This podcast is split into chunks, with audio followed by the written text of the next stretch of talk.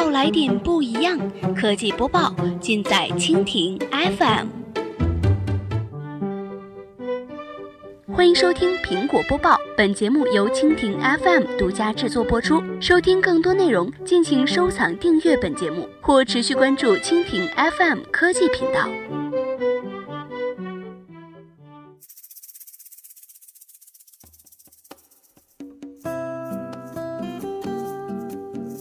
大家好，欢迎收听今天的苹果播报。今天呢，我们来关注一下苹果成为中国头号的西方软件公司。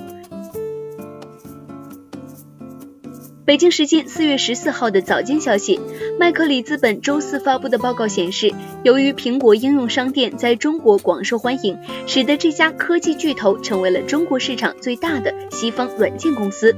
麦格里在对市场研究公司的数据进行分析之后，发现苹果在非游戏领域的营收增长上领先于谷歌。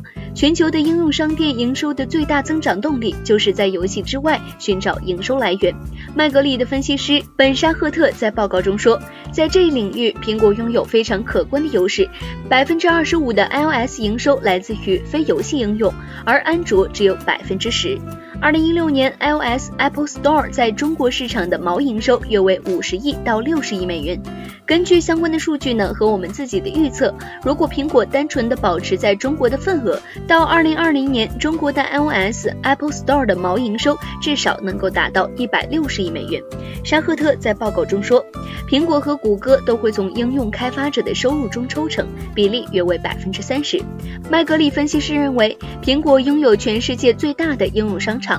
iOS Apple Store 的规模约为 Google Play 的两倍，但是根据相关的预测呢，所有的安卓的应用商店，二零一七年的总营收将超过苹果。百度、奇虎三六零和腾讯都在中国拥有规模非常庞大的应用商店，第三方安卓应用商店的规模基本未获重视。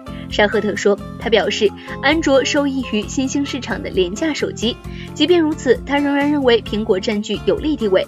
iOS 的用户基础稳定，不像安卓应用商店那么碎片化，这也使得苹果在与娱乐、医疗、企业、家居自动化、汽车服务和其他服务提供商谈判的过程中获得了更加有利的地位，可以提升其非游戏营收。他说。好了，以上就是我们今天节目的全部内容，感谢您的收听。如果您喜欢我们的节目，可以点击屏幕上方的星星来收藏我们的节目。明天同一时间，我们不见不散。